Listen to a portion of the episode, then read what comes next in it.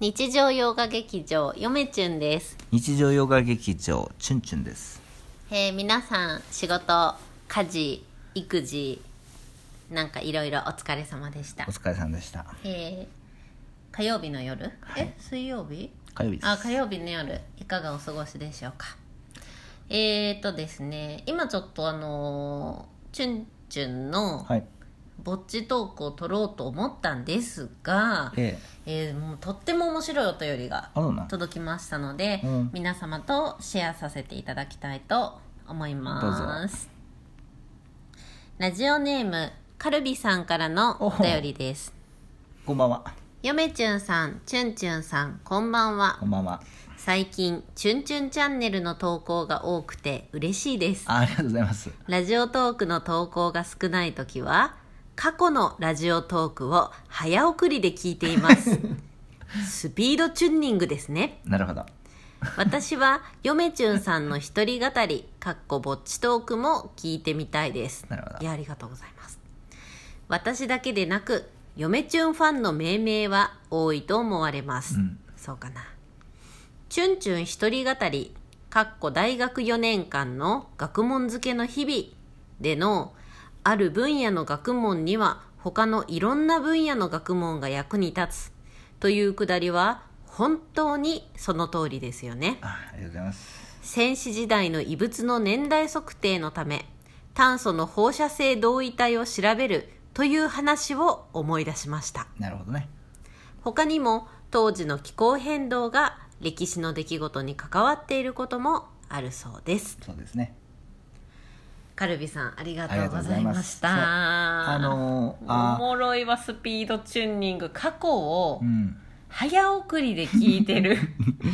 そうですよねまあ全然あ面の白いなんつうの最速で聞いてもらっても全然いいですので あのまあ皆てさかんこれご自さ由早送りで聞くのができるんって知らんかったよめちゃんになんで早送りあの早送りで聞けるやんかあそうなんや、はへえ知らんかった逆に YouTube で早送りで聞けるのは僕初めて聞きまあの最近初めて聞きましたあけよどめちゃんが教えたやつラジオトークはなんかできますよできるんよねいやカルビさんがね、うん最近「チュンチュンチャンネル」の投稿が多くて嬉しいですあっりてがとうござ言いまってすくれてるよもう本当ねにまあそんなねそのカルベさんみたいなええ方あええコメントがですねまあどうですか日本中に、まあ、100万人に1人2人3人おるかどうか、うんあですよね、ううんまあちょっとずつですけれども「チュンチュンチャンネル」も広がりをあのー広がりがあるみたいで、うんこれ嬉しいのはさ、はいこうなんか投稿がないってなって、うんあじゃあ他のやつ聞いとこじゃないんやな、うんあくまで「チュンチュンチャンネル」の過去のやつを聞いてくれとんねやなそうですよねなんてすご嬉くしいあのな言い方なんでしょうもうあねのずっと反数してくれとるわけやそんうですよねうんそうであのなんかね、うんカルビさんがヨメチュンさんのぼっちトークも聞いてみたいって言われるんですけど、うなヨメチュン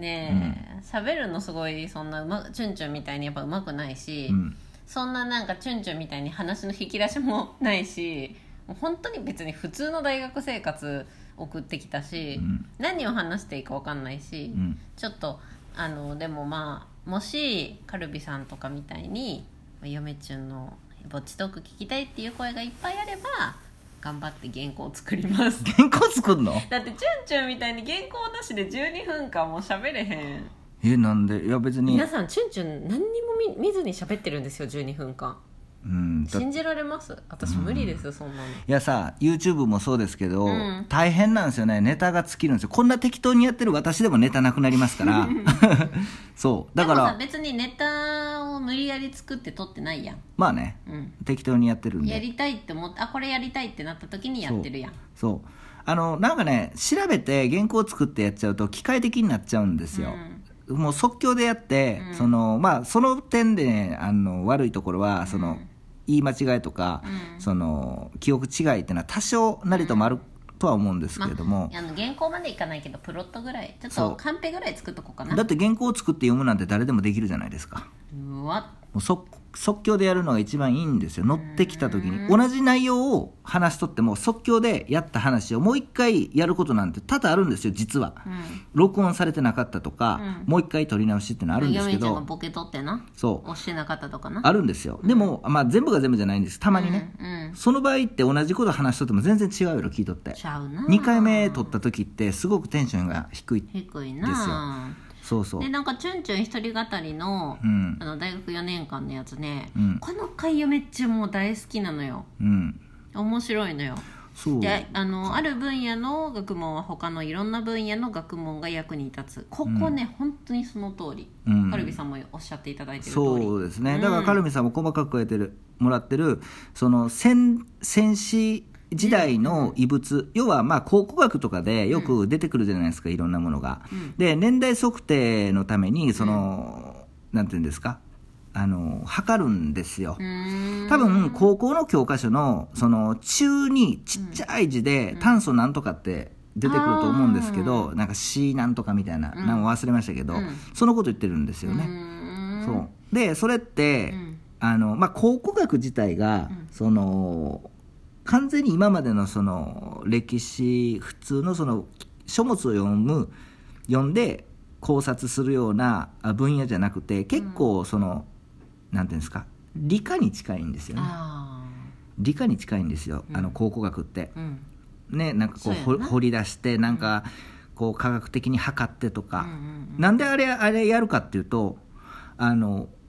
異物っていうのは何もない情報ないんですよ、うん そもそもそうやなだってさ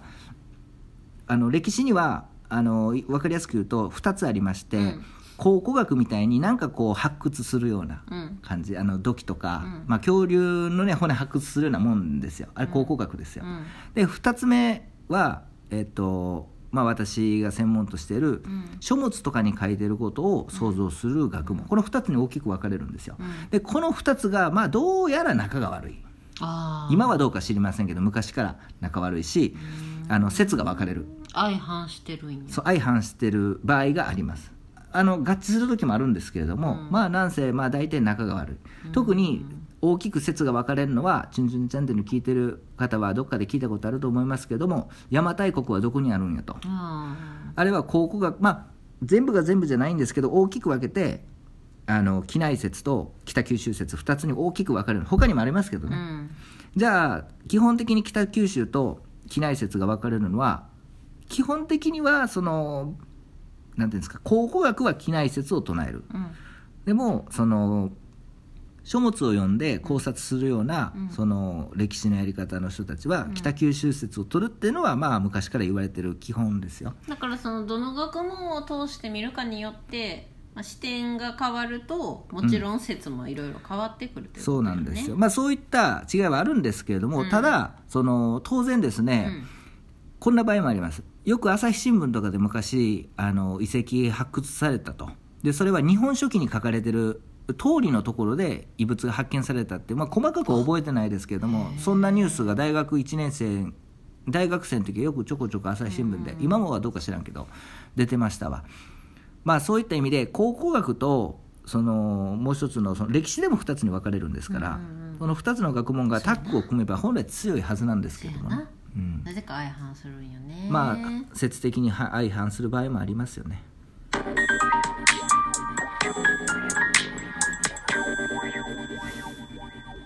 チュンチュンチャンネルですそうなんですよまあちょっと話は長くなりましたが、そのそうですねその、測る時だってまあ考古学はやっぱりね科学的な科学化学の、あのー知識を借りないといけないなぜかというとそれは異物発掘したものっていうのは、うんえっとですね情報がないんですよねうん書いてるものっていうのはあの書いてるから情報があるじゃないですかそうやそれが嘘かほんまか分かりませんけどでも異物っていうのは情報がないなんか変な石ころみたいなまあその成分を調べる成分をそうな結局頼らないといけないんですよやねわなで結局考古学だって照らし合わせないといけないんですよ、うんだからやっぱり物事を考えるときにうん分析とか解析とか、うんそのことをしっかりいろんな手段を使って調べるっていうことはすごく重要やから、うんそうなった時に一個の学問の視点だけじゃなくって、うんいろんな視点があればいいよねっていうそうで、まあもちろんですねあの考古学ででも考古学だけでも成り立たないし、うその基本的に書いてる書物んうんだけでもですね、うんあの成り立たないしと、ううんん、2つが合致してうん揺るぎない説が生まれるんかなと、やっぱそういうのも多様なさ、うんものの見方とかっていうのもさ、うん、普通に生活しとるだけじゃそんなん絶対身につかんやんそうですだけねどその例えばチュンチュンのあのぼっちトークの人気の会すごいあの人気の会があって、うんそのこのカルビさんが書いてくれとる大学のな、うん会がすごい伸びてるんですよ再生数へがーこれちょっと皆さんの方ではわからないと思うんですけどヨメチュンの方では見れるんでねうーんうんだからまたさ、うんあのーなんていうのその大学の話とかもさ今から取りますよしてよお本当今からやこってのくれるこの次の回はそれすぐ、ね、連続で多分上げるかもしれないですけそれどのも、例えばキャンパスライフのこととかってやっぱその行った人じゃないとわからないじゃない、まで例えば今からじゃあそのチュンチュンの行ってる大学に行こう大学ってさ、うんお金もかかるしさ、うん時間もかかるしさ、うまあ、ん年齢的に別に何歳でも入れるけどやっぱタイミングとかもあるやんだからやっまあぱねチュンチュンがこれまで経験してきたこととか聞きたいなと思ってる人もおるんじゃないかな、あとはまあ気候変動が歴史の出来事に関わってるまさにその通りで、まあ、これの一例をを出すとですね、まあ、もう時間ないですけどパッと言いますわ、えっと平安時代十二人重